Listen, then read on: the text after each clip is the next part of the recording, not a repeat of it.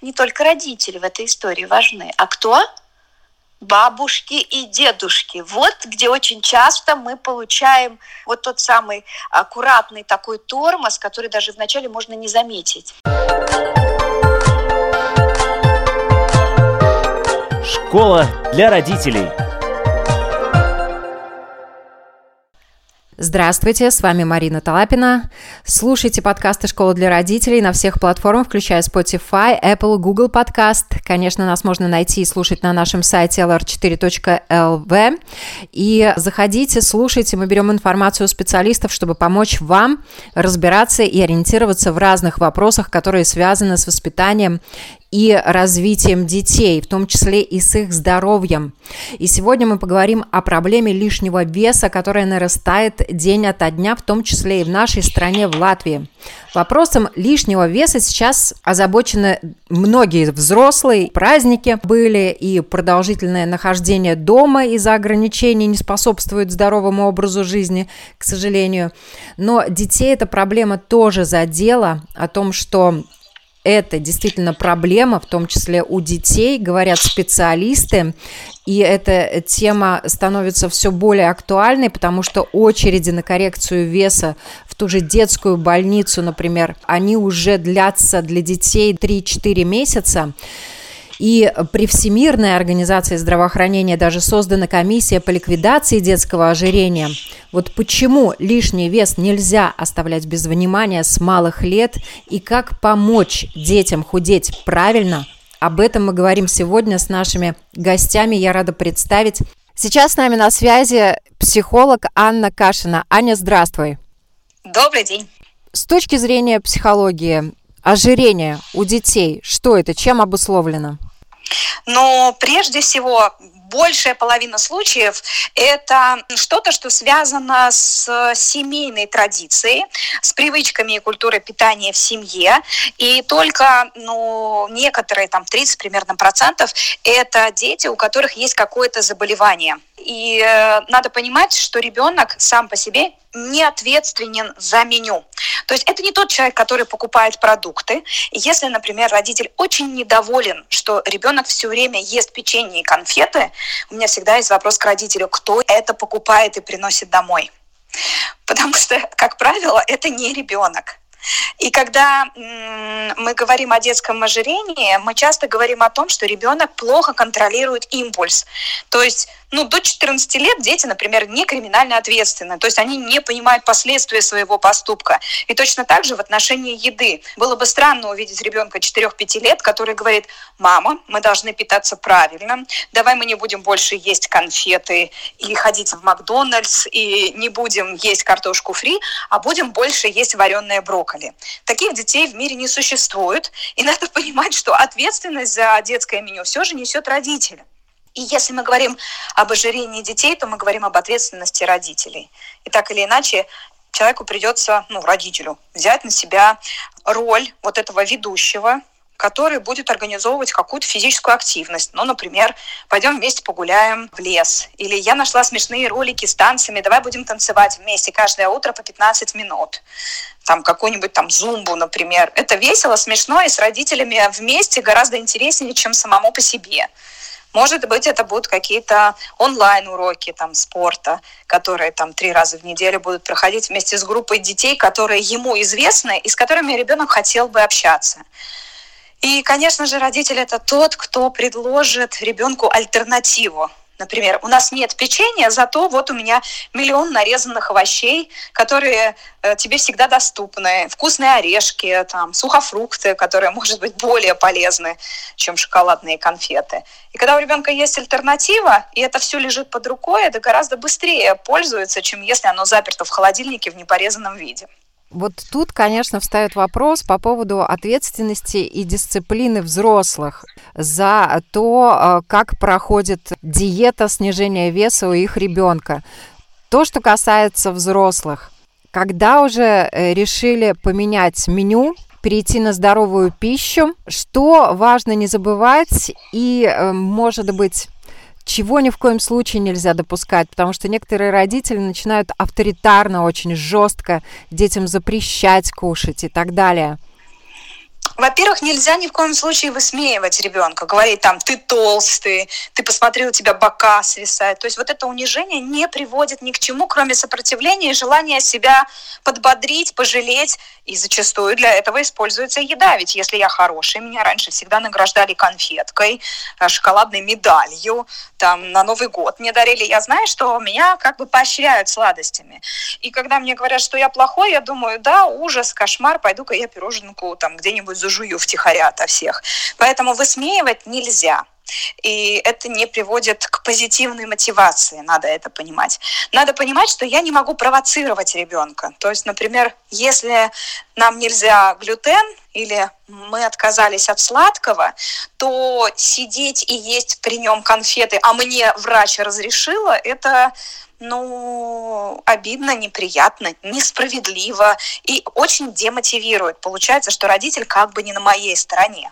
Кроме того, надо понимать, что любые но изменения происходят постепенно. Например, если я хочу, чтобы мой ребенок больше занимался спортом, я не могу директивно решить, что с сегодняшнего дня мы три часа будем с тобой гулять каждый день. Может быть, сначала это будет небольшая прогулка. Главное, чтобы она была регулярной, и чтобы ребенок привык к тому, что это вообще-то интересно, здорово, весело.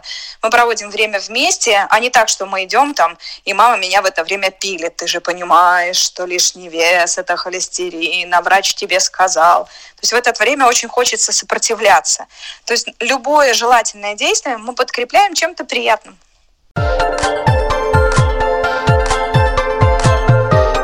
Школа для родителей. Почему лишний вес нельзя оставлять без внимания с малых лет и как помочь детям худеть правильно, об этом мы говорим сегодня с нашими гостями. Я рада представить с нами на связи сейчас специалист по питанию Марина Капланы. Добрый-добрый день. Спасибо большое, что уделили время, потому что тема актуальная. Как часто к вам, как специалисту, обращаются с проблемой лишнего веса у детей или подростки, или их э, приводят родители, может быть, приводят детей даже более младшего возраста? чем дальше, чем больше я работаю, тем больше приходит с детьми. И что интересно, что вот этот вот размах по возрасту, он на самом деле действительно очень широкий. От пятилетних деток то есть совсем крошек по большому счету, да, до совершенно уже взрослых детей, которых мы можем условно называть детьми, но, естественно, это 18 лет, да, то есть 18-летние, 15, 9 лет. То есть разброс очень большой. Самое интересное, что бывает, что дети приводят родителей. Бывает, что даже дети стимулируют родителей заняться собой. Поэтому дело действительно очень актуально, и скорее всего, что, опять же, и раньше это было, просто на это так сильно внимания не обращали. Часто приводят деток часто приводит деток, это я могу сказать. Обязательно приходит несколько деток в неделю, да, абсолютно разного возраста. Например, а, рассказывают о шестилетних детях с весом более 90 килограммов. Да. О девятилетних да. детях, которые весят более 110 килограммов. Это дети, которые живут у нас в Латвии, и, естественно, они страдают от этого. Есть 16-летние подростки. Вот есть один мальчик, у которого вес 195 килограммов, почти да. 200 килограммов. Это, конечно, шокирует, но с другой стороны у этого есть э, причина да, они почему-то да, набрали этот лишний вес. Вот почему дети набирают лишний вес? А видите ли, как? Тут нельзя, конечно, всех под одну гребенку, да? На самом деле, когда у ребенка появляется такая патология, дети даже до двух лет бывают же с лишним весом. Это всегда, возможно, генетическая мутация. То есть тут надо бить тревогу, потому что не исключено, что это совершенно не связано с какими-то там ну, обыкновенными моментами, про которые мы все думаем, да, закрой рот, не надо много есть, или там в семье ошибки. Это бывают и генетические заболевания, их достаточно большое количество. Такой момент – это один из признаков того, того, что у ребенка может быть какая-то патология. Поэтому немножко это все глубже и серьезнее. Вот. Это раз. Во-вторых, конечно же, существует такое понятие, как э, наше наследие. Не забываем, что мы все как бы дети войны. Я это часто говорю, но это правда есть. Да? Не такой большой процент поколения прошел, чтобы это не учитывать. Да? И мы несем со собой вот этот вот багаж. Поэтому очень часто мы видим передачу вот этого вот по наследству, да, определенный склад фигуры, определенные проблемы по здоровью, это тоже все передается. Поэтому прежде чем говорить об ошибках в питании, да, нужно еще уделить внимание непосредственно здоровью. Это один из сигналов, что может быть что-то не в порядке. Первый момент, идем к эндокринологу и смотрим, узнаем, уточняем, сдаем анализы. Не всегда вот этот вот момент улучшить питание, там больше бегать, как обычно это говорят, в спорт – питание, и все будет у тебя хорошо. Это не всегда. То есть вот такой вот обязательно этот момент нужно уделить этому внимание, посмотреть на своего ребенка, подумать о том, что у человека происходит по наследству, вот как выглядят бабушки, дедушки, как дальше, если известно, как было там, какие были проблемы по здоровью, подумать, не ощущается ли какой-то связи. Потом уже, потом уже мы выходим вперед, уже дальше уже идет моя работа, где мы уже все вместе работаем. Это очень здорово, командный подход вот такой. И есть дети, которые до 5-6 лет, а иногда и старше, они пухленькие, да, а потом да. приходят к нормальному весу совершенно естественным образом, вытягиваются, вырастают, превращаются наоборот в таких тонких, звонких и прозрачных. Тонких, звонких, да есть такое дело. И самое интересное, поэтому же измерение вот нормального веса у деток немножко по-другому. Если мы у взрослых знаем, это очень здорово, индекс массы тела, просто посчитать соотношение, то у деток там идет немножко иначе. Там идут отклонения, медианы от нее отклонения, да, то есть немножко по-другому, перцентили это называется. И так как если у ребенка вот этот жировой слой, он по-другому распределяется, с возрастом он то меньше, то больше. И вот когда он уже подходит к своим вот уже взрослому, тогда, да, тогда мы ориентируемся на индекс массы тела. И поэтому вначале вроде бы он такой весь кругленький, сладенький, да, потом он вырастает вот такой вот, простите, глисту. И такие бывают. Но то, что касается фактов, которые действительно вопиющие, на которые обращает внимание Всемирная организация здравоохранения, то это, конечно, проблема лишнего веса, которая констатируется даже у младенцев. И основные да. факты это, например, численность младенцев и детей раннего возраста от 0 э, до 5 лет, имеющих избыточный вес или ожирение, во всем мире увеличилась с 32 миллионов в 1990 году до 41 миллиона в 2016 году.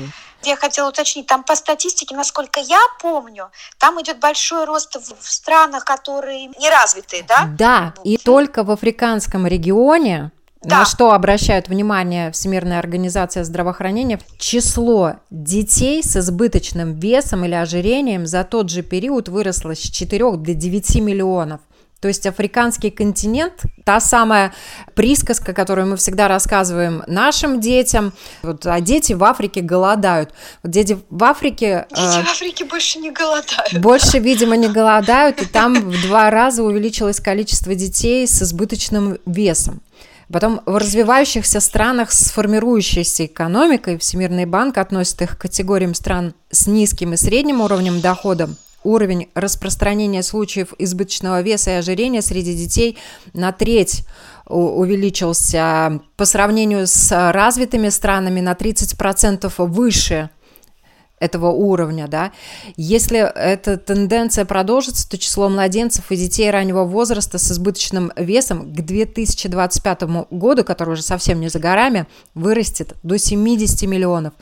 И если не будут угу. приняты меры, эти младенцы и дети раннего возраста, они продолжат страдать, в том числе не только ожирением, но и в детском уже возрасте, в подростковом и взрослом возрасте у них э, начнутся другого рода заболевания, которые ожирение, к сожалению, за собой тянет да? Конечно, конечно. Сердечно-сосудистое все это идет. Это идет на сам каркас мышечно-скелетный, да, даже раковые заболевания. Это все потом. Но вот мне хочется такой момент тоже, как бы сказать, в нашу пользу. Вот количество вот этих деток новорожденных, больших, да, скажем так, макросомия, очень часто зависит от поведения непосредственно будущей мамы, беременной. И я вам могу сказать, что на сегодняшний день количество беременных женщин, которые следят за своим весом, очень сильно возросло. То есть это в нашу сторону это плюс. И, соответственно, тогда, когда они уже себя правильно ведут, они потом это вводят в свою жизнь дальнейшую, ребеночек растет, рождается нормальный потому что если большой вес у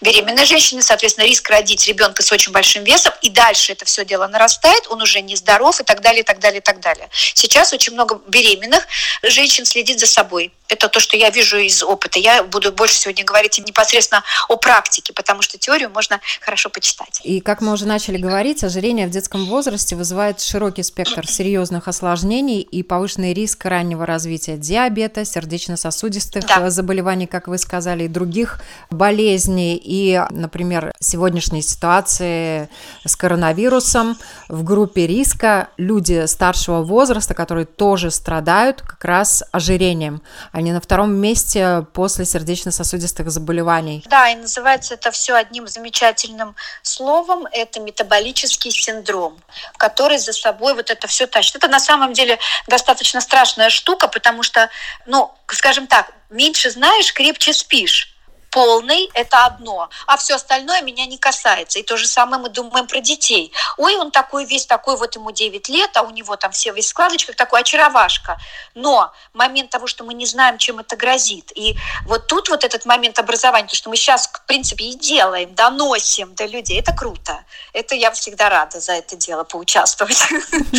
Вы уже упомянули о том, что наши мамочки латвийские молодцы, они следят за собой, да. чтобы вес во время беременности не превышал тех параметров, которые необходимо соблюдать, да. И да. есть также еще важный момент, если мы идем сначала, с истоков ожирения у малышей, это грудное вскармливание. Если мамочка кормит грудью, то рисков ожирения у младенцев по статистике меньше, нежели чем кормление э, малыша э, искусственным питанием. Безусловно, да. Эксклюзивное вскармливание всегда испокон века считалось самым лучшим. Грудное эксклюзивное вскармливание. Сейчас об этом говорится, что вплоть до двух лет кормить малыша. Но это спорный вопрос, мамочки со мной согласятся. Но то, что мы можем достичь гармонии с точки зрения формирования тела, да, это правда. Это правда. Потому что, когда мы берем смеси, там уже количество калорий, там мы начинаем уже докармливать, там начинается возможность из одну сторону в другую другую, да, из огня до в полымя. Грудное вскармливание, конечно, это совсем другая история. Это очень правильно, это иммунитет, это, в принципе, ну, то, что нам дано от природы. Это важно, это правда. Так есть. Когда у ребенка избыточный вес, разобрались в причинах, к вам приводят э, детей, пускай там младшего школьного возраста, среднего школьного возраста, старшего школьного возраста. Там, наверное, есть свои нюансы, свои особенности того, как же этим детям помочь похудеть. Вот э, как ведется работа с детьми по детками, похудению, да. да. Угу. Ну, действительно правильно, да, их всех можно делить на группы. Значит, самый важный момент точно определить, сам ребенок понимает проблему, ну, с чем он должен бороться, либо нет. Естественно, если это малыш, который, в принципе, не понимает, что от него хотят, то тут происходит работа, конечно, не с ребенком, а с родителями. Потому что все, что мы должны сделать, ну, естественно, я сейчас говорю с точки зрения моего личного подхода. Да, для меня важен результат и как мы красиво к нему идем. Так вот, если мы работаем с детьми, которые не видят в этом проблем, малыши, ну, это логично, да, тогда мы, конечно, преподаем это все так, чтобы родители поняли, как это питание систематизировать и при, поднести, подать ребенку с точки зрения игры. Никогда не, невозможно объяснить ребенку, почему он не может съесть конфету. Он может ее съедать, да, но мы должны ему дать ту правильную и в нужный момент. Тогда работа идет с родителями. Бывает, когда дети старше, и они понимают проблему. Вот в этой ситуации скорее идет изначально работа с ребенком. Иногда точнее даже скажу, очень часто я оставляю рядом с собой только ребенка, и только потом мы вместе приглашаем маму или папу или обоих, чтобы мы уже обсудили полную такую композицию, всю эту работу вместе. Нельзя забывать, все, что мы делаем, мы делаем в команде. Тут в данном случае получается команда либо моя как профессионала с родителями, либо наша общая, когда мы можем ребенка в это дело затянуть не как в игру, а когда он понимает, что мы делаем. То есть вот это вот серьезный процесс. Поэтому важно разделить эту историю. Я не могу согласиться о том, что пятилетнему ребенку, допустим, да, вложить в голову, что с ним что-то не так. Он всегда самый лучший, он всегда самый здоровый. Мы просто поиграем. Вот с этой стороны подходить. Тут много нюансов, которые надо учитывать. И, конечно же, то, чем питается ребенок, это полностью, особенно маленькие дети, зависит от родителей. Да. Ну и еще надо заметить, не только родители в этой истории важны, а кто? Бабушки и дедушки. Вот где очень часто мы получаем вот тот самый аккуратный такой тормоз, который даже вначале можно не заметить. Это очень важно, полностью понимать, сколько времени он проводит с родителями, этот ребенок, и сколько времени он проводит с бабушками и с дедушками. Иногда мы получаем большую помощь, когда они слышат и понимают. А иногда мы получаем реакцию непонимания. Зачем? Ребенок же должен покушать. Это та проблема, из-за которой раньше когда у нас в школах немножко иначе кормили, очень пошел большой рост полных деток, потому что мало того, что они полноценно ели в школе, они после школы приходили к бабушкам, дедушкам и получали полноценный же, еще больше такой же дополнительный второй обед. И вот, вот, вот оттуда появились наши подростки, которые уже были в ненужной форме, да, в нехорошей, скажем так, в сторону увеличения веса. То, что касается детей, особенно маленьких, они очень консервативны. Конечно, их к еде приучают взрослые, но есть такой возраст, особенно вот 6, 7, 8 лет, потом они начинают пробовать и есть с удовольствием разные продукты. А вот до этого возраста они э, питаются... Макаронами. Макаронами, да.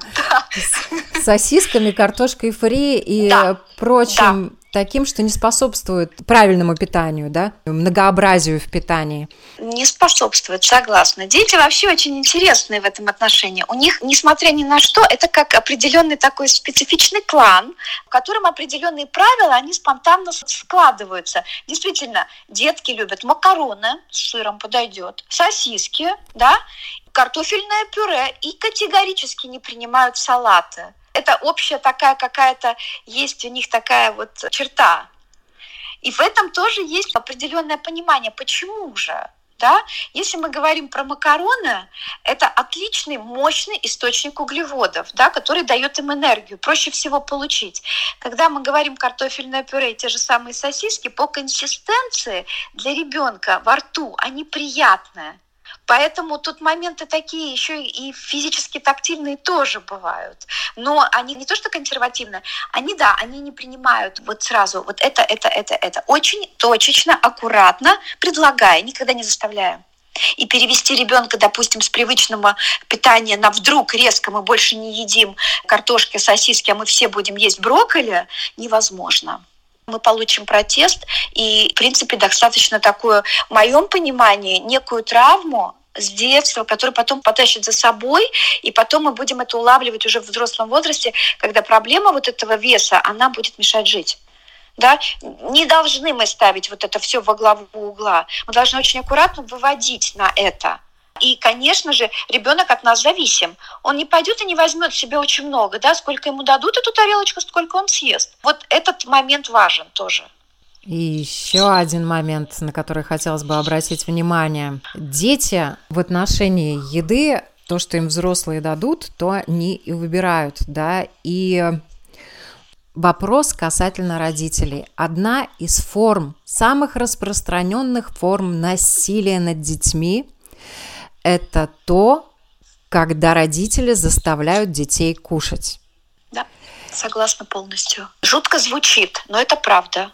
И, естественно, все родители хотят, чтобы ребенок поел. И если он поел совсем мало и не поел вообще, родители расстроены, они начинают нервничать, стрессовать, тревожиться.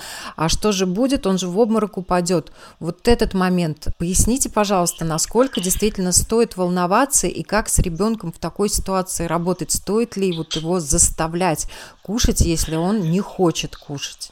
Вообще отказывается опять мы пришли к одному и тому же пункту, это наше наследие. Если помните, было такое дело, далеких-далеких, наверное, 80-х, ну, не знаю, когда это было, была такая фраза «общество чистых тарелок». Да? Это сидит в голове. Нельзя не доесть. Ты должен поесть. Иначе что?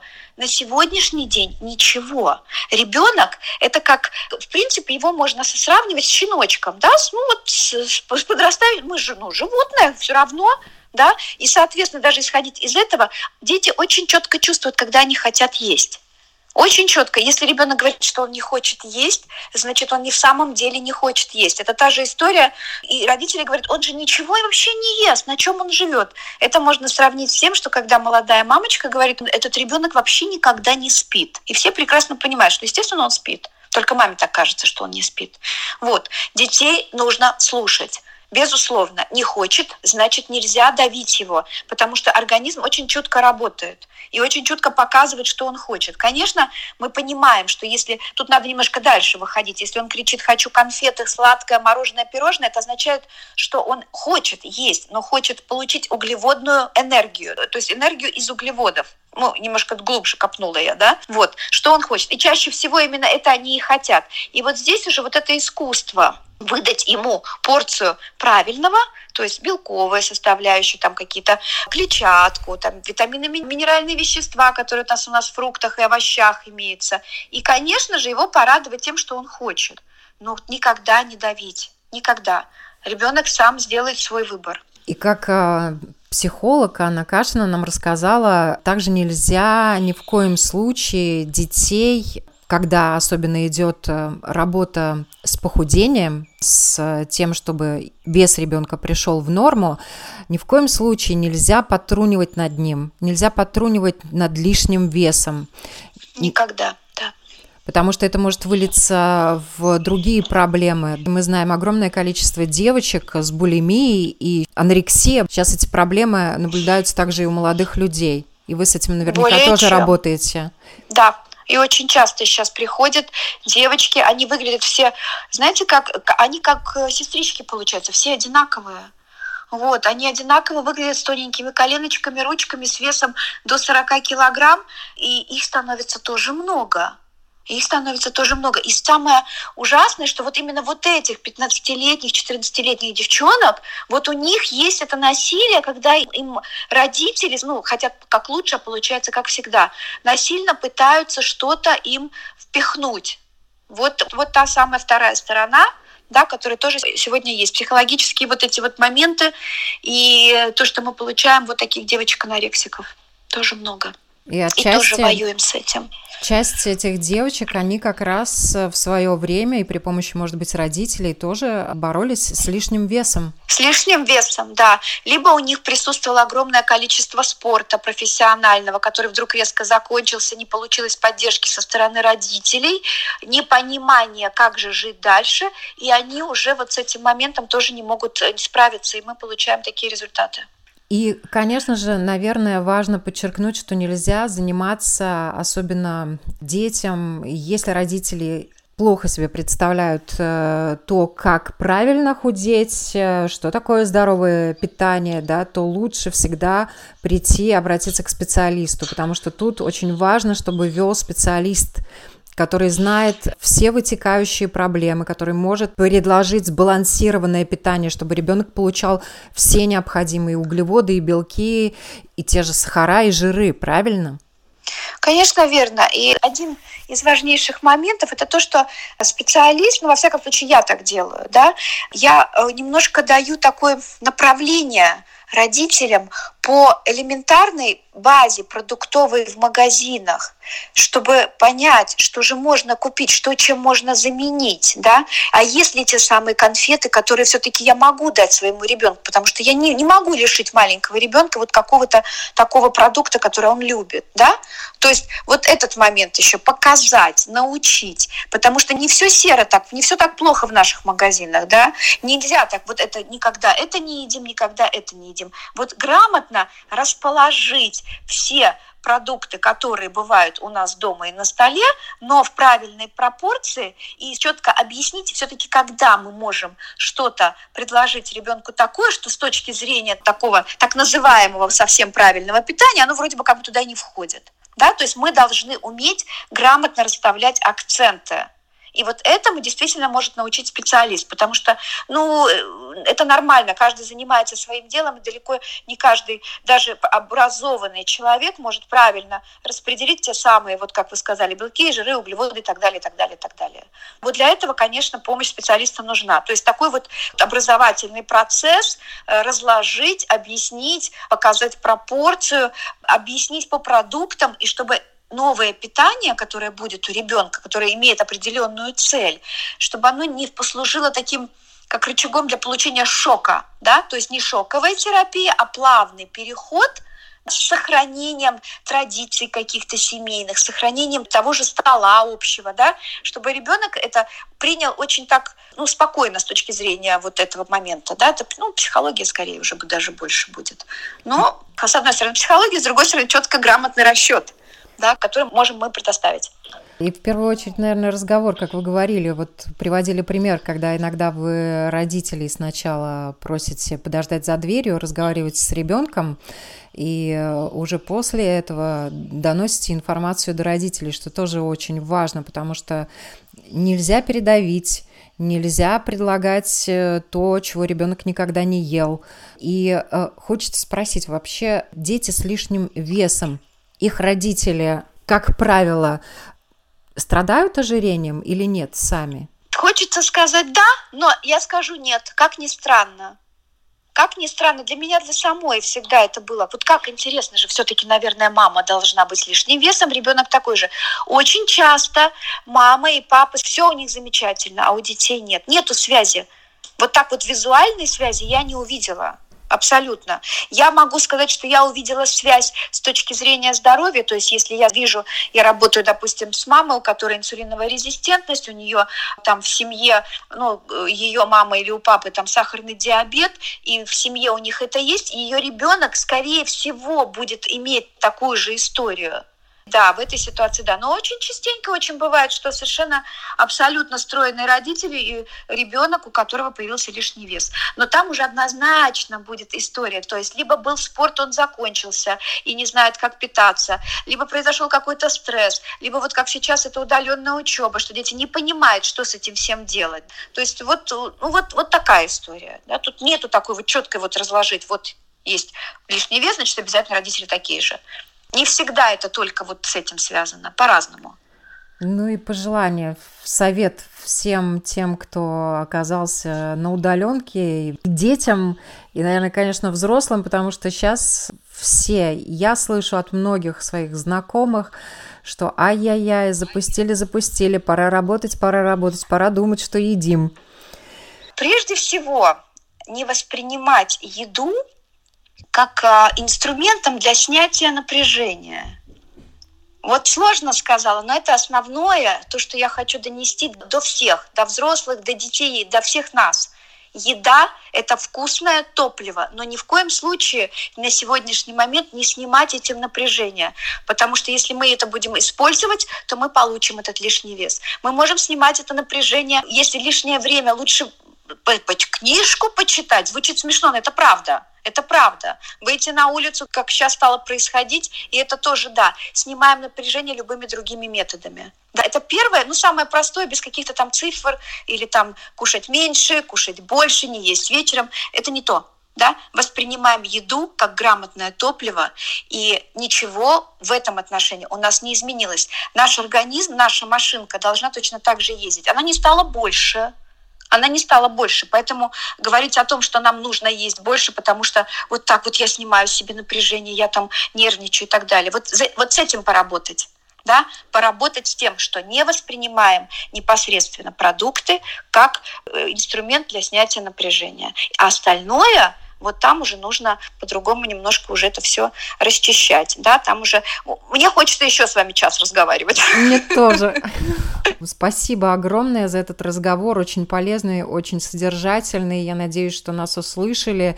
И те, кто не услышал, но вы понимаете, что этот разговор им нужен, эм, нас можно найти и слушать наши подкасты практически на всех платформах, и на Spotify, и на Apple, и на Google, и, конечно, на нашем сайте lr4.lv, потому что действительно еда – это энергия, без еды нам никуда, но вопрос, что мы едим, как мы едим, остается за нами. А то, что касается детей, это вопрос, который решают взрослые. Поэтому в первую очередь ответственность лежит на мамах, папах, бабушках и дедушках. На наши вопросы отвечала Марина Каплане, специалист по питанию. Спасибо большое. Спасибо вам большое. Спасибо. Да, и всем хорошего дня.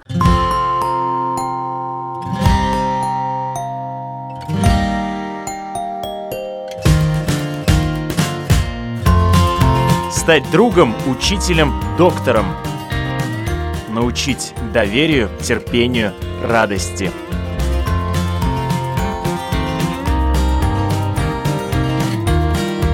Школа для родителей на Латвийском радио 4.